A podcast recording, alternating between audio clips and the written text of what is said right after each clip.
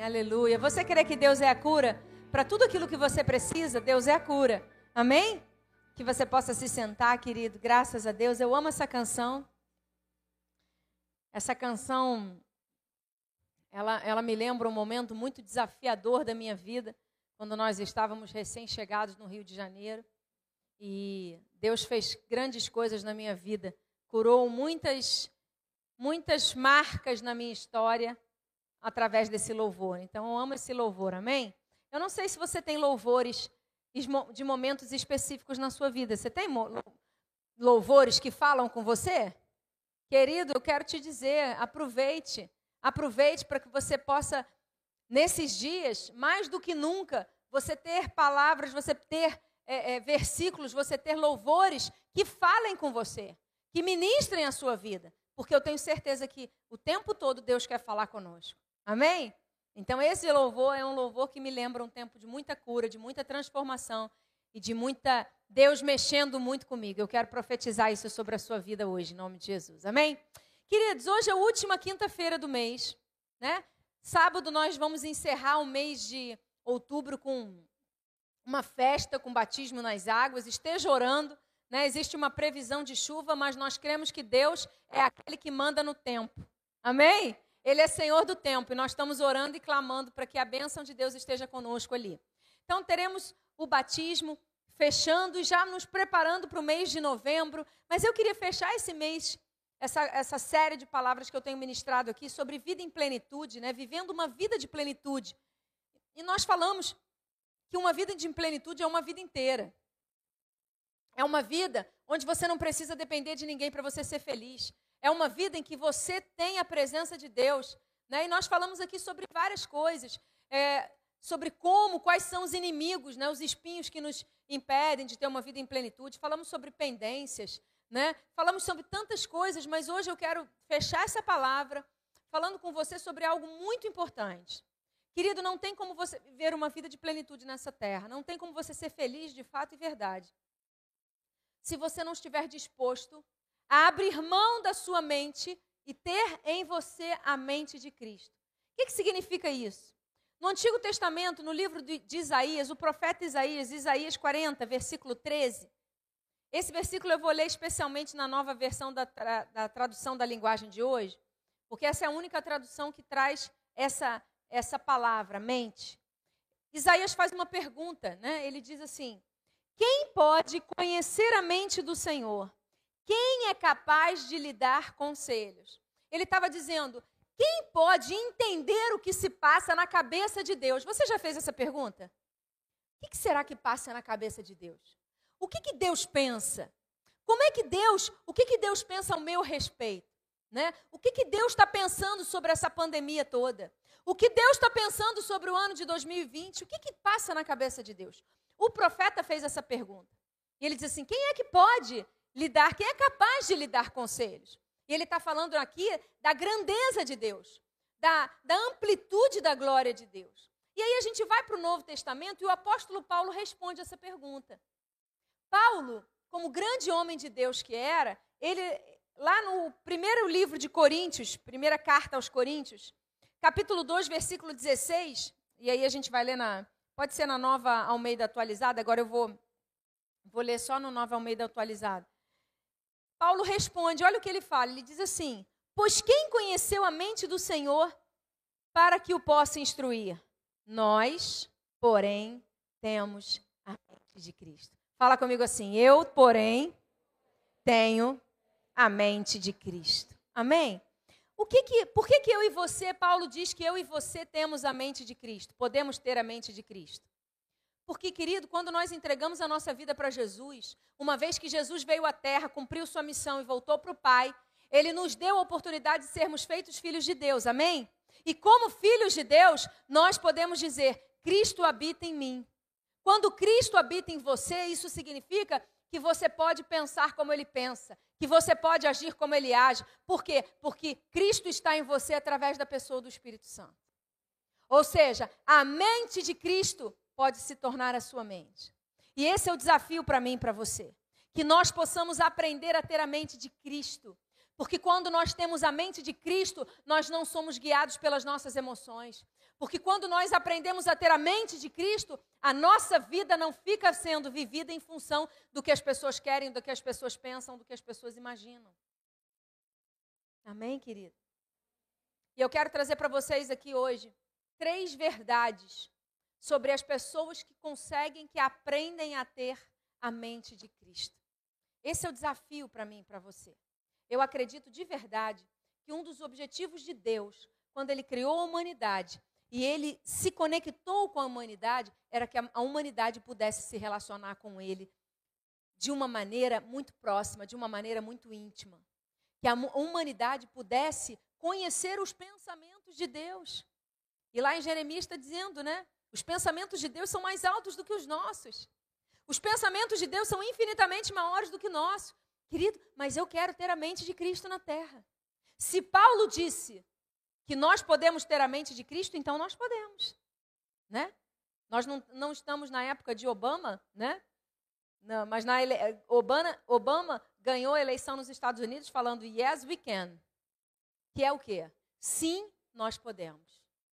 Você pode ter a mente de Cristo, eu posso ter a mente de Cristo. E é um desafio para nós. O objetivo dessa palavra hoje é te provocar uma reflexão. Será que eu tenho sido alguém que tem tido a mente de Cristo? Será que os meus pensamentos têm sido alinhados com os pensamentos de Cristo? Ou será que a minha mente tem sido conduzida por aquilo que eu sinto? Tem sido conduzida pelas circunstâncias? Ou tem sido conduzida pelas emoções à minha, ao meu redor que influenciam as minhas emoções. Querida, e a primeira coisa que eu quero chamar a sua atenção aqui é que a pessoa que tem a mente de Cristo, a primeira verdade que eu quero trazer para você aqui, tem várias verdades, querido, mas eu vou, eu vou focar em três verdades que para mim são as fundamentais, amém? A pessoa que tem a mente de Cristo, que aprende a ter a mente de Cristo, e por isso se torna uma pessoa que vive uma vida em plenitude, é a pessoa que sabe exatamente quem ela é saber exatamente quem você é. Você sabe quem você é? A sua identidade é clara. Quando as pessoas te perguntam assim: quem você é? O que, que você diz? Eu sou.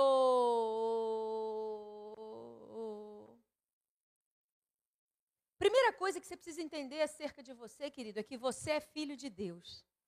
Amém? Ter a sua identidade clara. Jesus, ele sabia com clareza quem ele era. Ter a mente de Cristo é pensar como Jesus pensava. E Jesus tinha clareza sobre quem ele era. Aproximadamente 18 vezes na Bíblia, Jesus traz definições sobre ele mesmo. Ele fala, ele diz, eu sou. Né? Em algumas aqui eu vou citar para vocês rapidamente. João 6,35 diz, eu sou o pão da vida. João 8,12 diz, eu sou a luz do mundo. João 10,11, eu sou o bom pastor. João 15, 25, eu sou a ressurreição e a vida. João 14, 6, eu sou o caminho, a verdade e a vida. João 15, 1, eu sou a videira verdadeira. Marcos 14, 61 e 62, ele diz: Eu sou o Filho de Deus. E você? Quem você é? Quem você é? Jesus tinha uma absoluta clareza sobre quem ele era quem ele era, quem ele era em Deus, quem ele era de verdade enquanto ele estava nessa terra. Deixa eu te dizer uma coisa, querido. Deus quer que você conheça a sua verdadeira identidade, a sua identidade de filho de Deus. E só Deus pode te dizer qual é a sua verdadeira identidade. Por quê, bispa? Porque foi Ele que te criou. O que nós vemos hoje em dia é todo mundo querendo dizer quem você é. Não é assim? Todo mundo quer dizer para você, você é isso. Você já ouviu assim?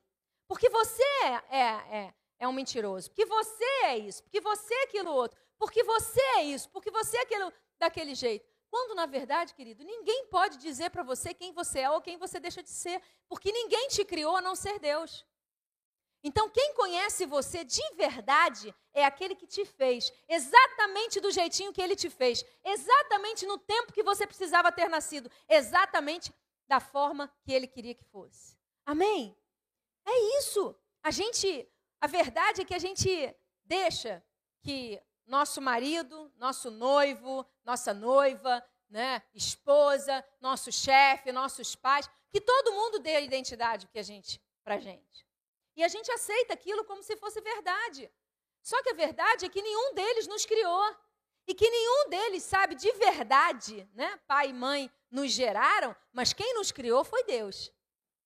Porque o nosso pai e a nossa mãe, eles participam com código genético, né? E com código emocional e espiritual que vem, mas na verdade, querido, eles não sabem. Eles não sabem o que vai sair daquilo dali, daquele, daquele óvulo com aquele espermatozoide. Eles não sabem qual é a cor de cabelo que você vai ter, se você vai ser calmo, se você vai ser agitado, se você vai ser alto é, ou baixo, se você vai ter tendência a engordar ou vai ser mais atlético. Ninguém sabe disso, nem seus pais sabem. Mas Deus sabe. Por que Deus sabe? Porque foi Ele que te criou. A pergunta que não quer calar é por que, que você ainda permite que os outros fiquem definindo você? Quando nenhum deles tem o poder de decidir sobre a sua vida ou sobre a sua morte, quando nenhum deles tem poder, nenhum deles te criou, nenhum deles conhece de você no íntimo do seu ser a não ser Deus. Quando você não conhece a sua real identidade, querido, três coisas acontecem. Primeira delas é que as pessoas te deixam, tentam te dizer quem você é e tentam te encaixar num molde que serve para elas e não necessariamente para você. Elas querem que você seja quem elas querem que você seja e não quem você realmente é. Elas não conseguem enxergar você. Segundo, é que quando você não conhece a sua real identidade em Deus, você vive uma vida de aparência. Você vive uma vida de uma vida fake. Sabe por quê? Porque você se torna uma pessoa que usa máscaras de acordo com a circunstância para agradar as pessoas ao seu redor. Então você pensa a verdade, de falar a verdade, você se, se obriga a gostar de pessoas que você não tem afinidade, com as quais você não tem afinidade. Você se obriga a ter um determinado comportamento porque é isso que todas as outras pessoas esperam de você. Mas aquilo, e esse leva ao terceiro ponto aqui, uma pessoa que não conhece a sua real identidade, ela vive estressada e ansiosa. Por quê, querido? Porque o estresse nasce de uma baixa autonomia. A ansiedade vem quando você não consegue entender o que, que você está fazendo aqui, qual é o valor que a tua vida tem, o que, que Deus espera de você e quem você é. Sabe? Se, tira, se tira as circunstâncias ao redor de você. Se tiram de você a sua família, se tira de você teu emprego, se tira de você teus amigos, o que, que sobra? Você. Mas muitas pessoas não conseguem. Não conseguem ficar em paz com elas mesmas. Sabe? Deixa eu te fazer uma pergunta. Você já foi para o cinema sozinho? Poucas pessoas, né? Poucas pessoas. Ou coisa maravilhosa você ir para o cinema sozinho. Você com você mesmo, com um balde de pipoca, né? Que pipoca, cinema chama pipoca. Querido, coisa maravilhosa. Você já teve a oportunidade de ficar sentado, sozinho, em paz. Você com você mesmo, sentado na rede, sem ninguém. Tem gente que não sabe ser feliz sozinho. Precisa dos outros para ser feliz. Você não consegue ter momentos de alegria se você não estiver com pessoas. Deixa eu te falar, querido, os maiores momentos da minha vida, melhores momentos da minha vida, eu estava na presença de Deus e não necessariamente pessoas estavam ao meu redor. Mas a gente não pensa dessa forma. Por quê? Porque a gente não sabe, muitas vezes, a gente não sabe quem a gente é. Um exemplo da Bíblia de alguém que sabia exatamente quem ele era e quem ele não era, era João Batista. João Batista, quando ele foi se definir, ele disse: Eu sou a voz que clama do deserto, no deserto. Eu sou a voz, o precursor. Eu sou o amigo do noivo, mas eu não sou o noivo. E ele dizia: Eu não sou. Aquele que vem depois de mim, eu não sou digno de tirar as sandálias dele. Ele é muito mais poderoso. Eu batizo vocês com água, mas é, aquele que vem depois de mim vai batizar vocês com o Espírito Santo. Amém? Querido, ele sabia, ele tinha clareza quem ele era. Eu sou a voz. Se você pudesse definir você hoje, você diria: Eu sou o quê? Eu sou o quê? Quem você é de verdade? Toda vez que você tenta ser uma pessoa que Deus não te criou para ser, você vive uma vida infeliz e cheia de ansiedade. Não é isso que Deus tem para mim e para você. Eu não sei se vocês gostam, mas eu vejo pouquíssima televisão, mas eu gosto de ver uns programas na televisão. o pessoal lá de casa diz que eu sou. Como é que se diz? Eu sou. É, eu gosto de, de, sofrer. Eles brincam comigo dizendo que eu gosto de sofrer, mas não é. Eu gosto de, de ver televisão com casos que sejam reais. Então eu vejo os programas no Discovery, que são programas de gente que perdeu muitos quilos. Vocês já viram esses programas? Gente que faz cirurgia, perde muito. Gente que, que é, é relacionamento de pai com filho, é foco. Eu gosto desses programas, porque é a minha missão, né, gente? Aí, só que tem uns programas lá que falam, tem um programa que é de um, um, dois médicos tentando corrigir cirurgias plásticas mal feitas. E uma coisa é muito interessante, eu fico observando, analisando psicologicamente as situações, as pessoas que aparecem lá. Queria, todas aquelas pessoas que procuram aqueles dois médicos, elas estão em busca, sabe do quê? De ser alguém que elas não são. De buscar se transformar em alguém que elas verdadeiramente não são. E sabe qual é o resultado disso? Uma vida infeliz, uma vida vazia, uma vida sem propósito. Deus chama você e a mim para que nós possamos aprender quem nós somos. Se você não sabe quem você é, busque a Deus para que Ele possa te revelar. A primeira coisa que você precisa saber, querido, é: você é filho de Deus. Um filho amado, uma filha amada, alguém valoroso, alguém é, por quem Jesus veio a essa terra e morreu para te salvar, para me salvar. Então, não olha para a sua vida como se a sua vida fosse pouca coisa, ou como se a sua vida não valesse o tanto que valeu para Jesus. Amém? Segunda coisa, característica, né, verdade sobre uma pessoa que tem a mente de Cristo e que vive em plenitude, é que essa pessoa conhece e vive o propósito de Deus na terra. Jesus, ele disse assim, né? João 8,14. Jesus está falando com as pessoas que muitas vezes não criam naquilo que ele estava falando. Né? Jesus com os discípulos e as pessoas ao redor dele muitas vezes questionavam sobre quem ele era. Não conseguiam enxergar que ele era o Messias. E aí Jesus diz: Ainda que eu dê testemunho a respeito de mim mesmo, meu testemunho é verdadeiro. Gente, eu amo essa frase. Porque eu sei de onde vim e para onde eu vou. Mas vocês não sabem de onde venho nem para onde eu vou. Querido, Jesus sabia de onde ele tinha vindo, ele tinha vindo do céu. E ele sabia para onde ele estava indo, que era também para o céu. Você sabe da onde você veio, amém? Qual é a tua história familiar? Em, em quais condições você nasceu? Você sabe da onde você veio, mas você sabe para onde você vai? Você sabe o que, que Deus tem preparado para você lá na frente? Jesus, ele sabia quem ele era e ele conhecia o propósito de Deus para a vida dele desde muito cedo. A Bíblia conta que Jesus, com 12 anos, ele estava lá no templo ensinando as pessoas mais velhas, aos religiosos, aos anciãos. Ele estava lá no templo. E aí, de repente, aparece a mãe dele, né, com José. Por quê? Porque eles tinham ido embora, no meio do caminho eles percebem que Jesus não estava com eles e eles voltam para procurar cadê Jesus. E aí eles chegam lá perguntando para os cadê Jesus, até que eles acham Jesus. E Jesus fala para eles lá em Lucas 2, 49. Jesus responde, eles indagam: o que, que você está fazendo aqui, né? O que que. Como? Você tinha que ter ido com a gente. E Jesus responde para eles assim: por que vocês me procuravam? Não sabiam que eu tinha que estar na casa do meu pai? Jesus, em outro, outra situação, ele disse, Lucas 4, 43 é necessário que eu anuncie o evangelho do reino de Deus também nas outras cidades, pois é para isso que eu fui enviado. Em outra situação, João 10, 10, Jesus fala assim: o ladrão vem somente para roubar, matar e destruir. Eu vim para que tenham vida e vida em abundância. Você recebe essa palavra? Jesus veio para que eu e você tenhamos vida e vida em abundância, em plenitude. Ele tinha absoluta clareza sobre o propósito dele na terra. Ele tinha absoluta clareza sobre o que estava no coração de Deus quando Deus enviou Jesus para a terra.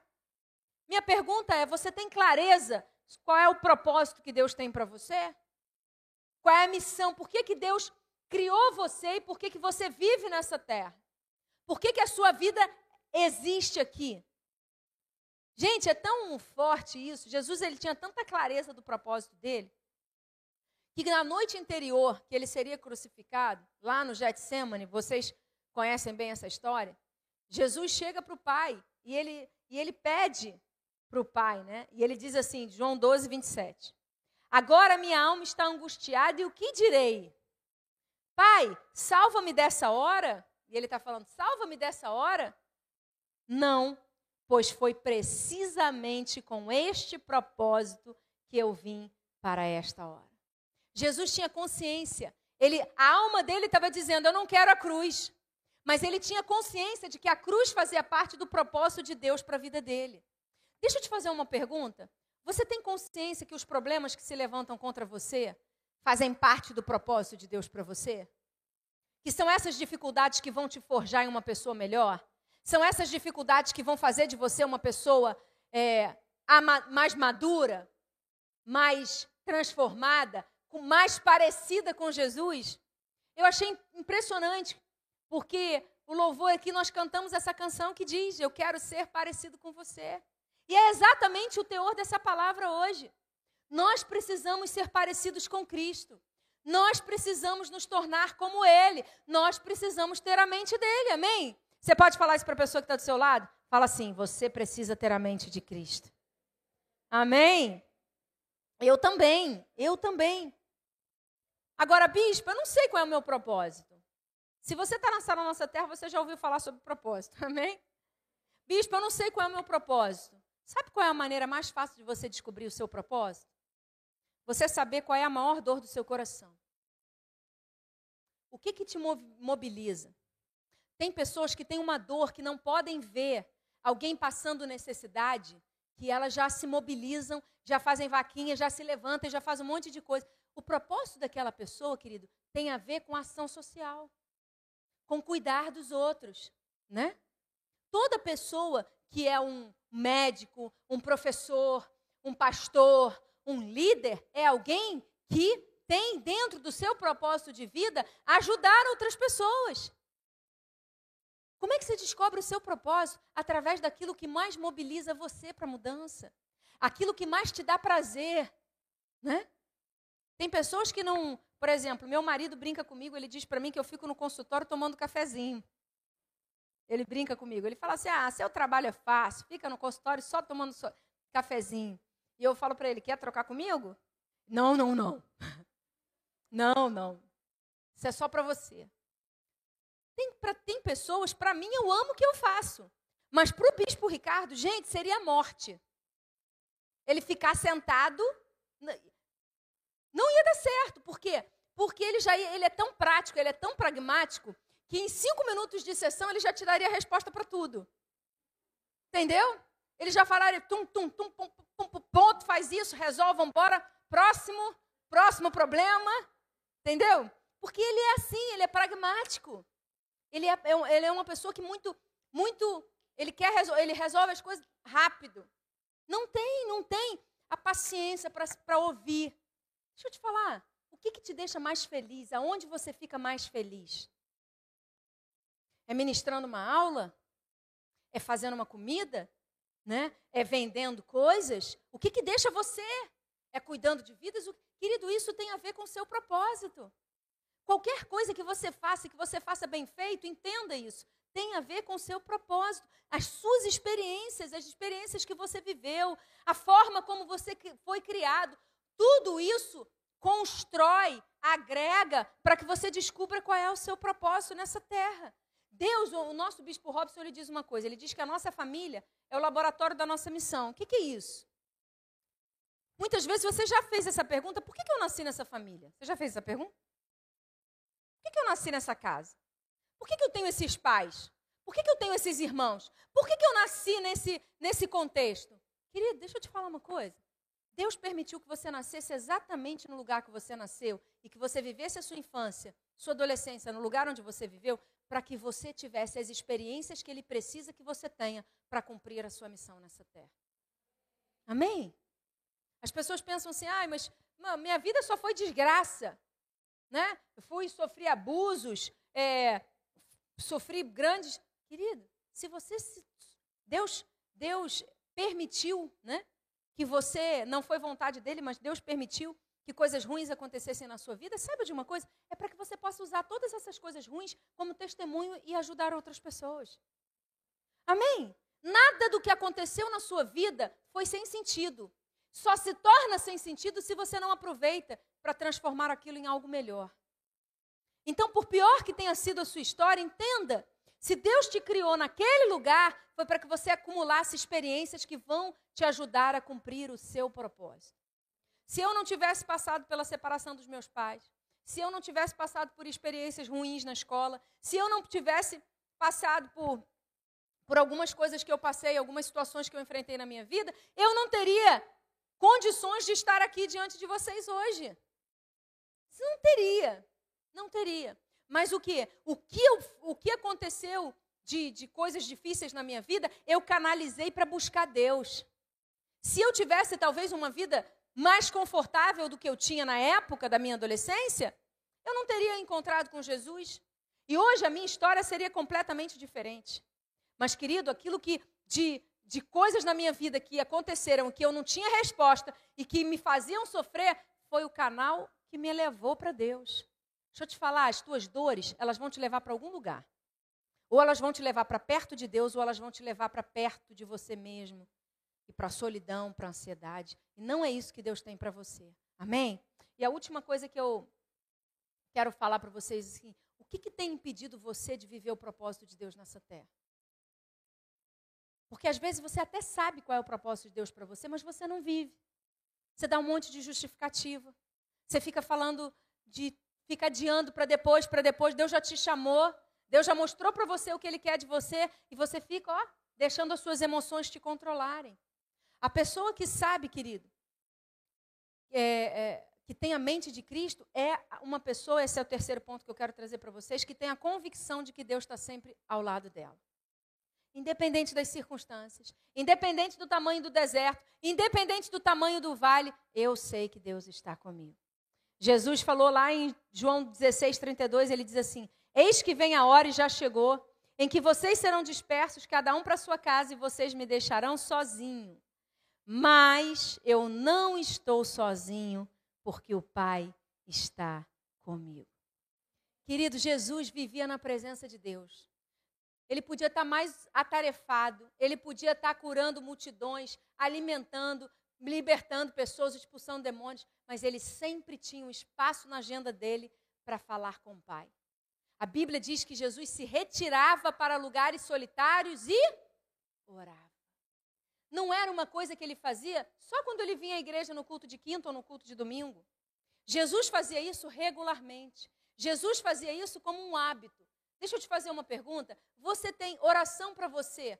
É um hábito ou é uma, uma coisa que você faz esporadicamente? Jesus sabia que o Pai estava sempre ao lado dele. Por quê, querido? Porque ele sempre estava conectado com o Pai. Porque ele tinha relacionamento com o Pai. Então ele estava sempre perto do pai.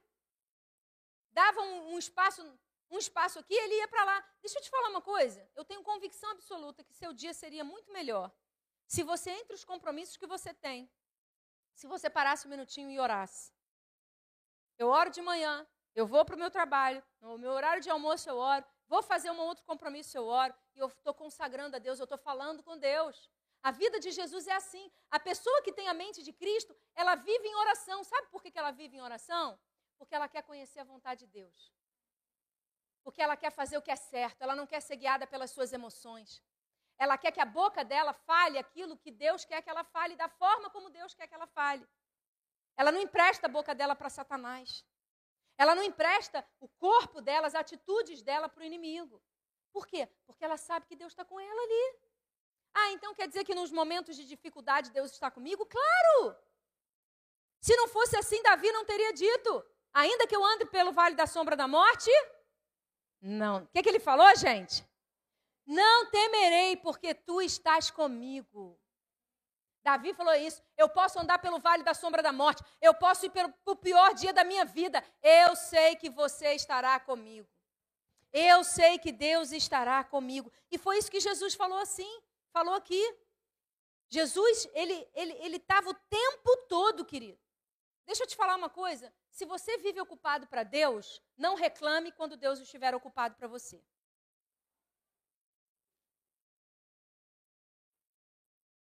Se você não tem tempo para Deus, não reclame quando Deus não tiver tempo para você. Porque a gente não quer ter tempo para Deus, mas a gente quer que Deus tenha o tempo dele todinho disponível para nós. Né? Aquela oração assim, ó, instantânea. Eu oro e imediatamente é o WhatsApp que você manda mensagem e fica olhando para ver se está azulzinho. Se deu que leu, né? É assim que a gente faz com Deus. A gente quer o instantâneo. Tem que, mandei a mensagem, tem que estar tá lida. Quando, na verdade, é a mensagem que Deus manda para você. Você lê imediatamente? Ou você está ocupado fazendo um monte de coisa? Nas redes sociais, na televisão, fazendo um monte de coisa e você não tem tempo para Deus. Deixa eu te dar uma dica, querido, para a gente terminar essa palavra. Entre os seus compromissos diários, separa um minutinho para Deus. Querido, eu falo com Deus aonde eu estiver.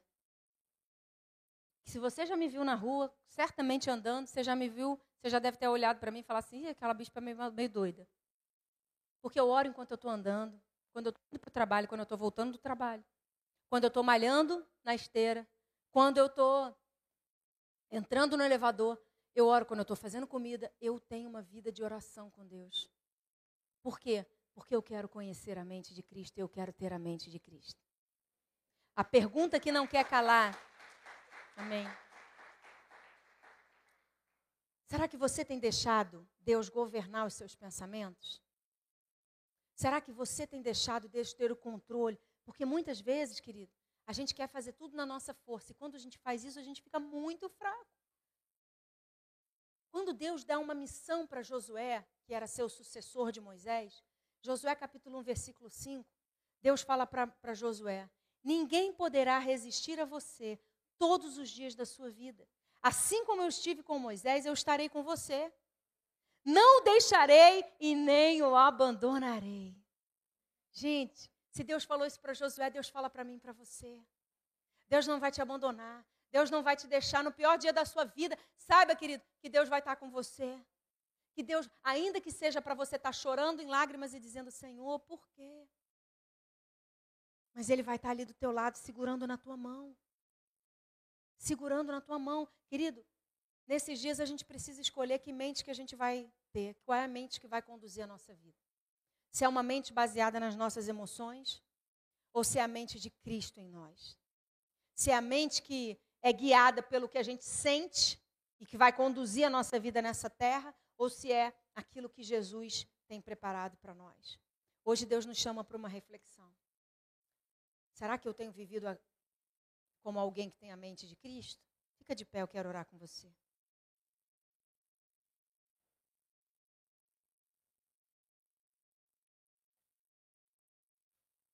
Será que eu tenho a mente de Cristo? Eu sei quem eu sou de verdade. Eu sei qual é o propósito de Deus para minha vida. O que, que me distingue dos outros, das outras pessoas. Eu sei que Deus está sempre comigo, mesmo quando eu faço bobagem, mesmo quando as coisas estão tudo errado. Deus está chamando a cada um de nós aqui para que a gente possa fazer uma reflexão, para que a gente possa abandonar a inércia na nossa vida para que a gente possa tomar uma posição e dizer: Senhor, eu quero ter a tua mente na minha vida. Eu quero orar mais do que eu tenho orado. Eu quero ser mais conduzido pela tua palavra do que pelas minhas emoções. Eu quero mais me parecer contigo do que viver a minha vida na minha força. Eu não quero mais. E queridos, eu estou cansada de ver pessoas muito aquém do seu potencial, porque estão vivendo para agradar outras pessoas.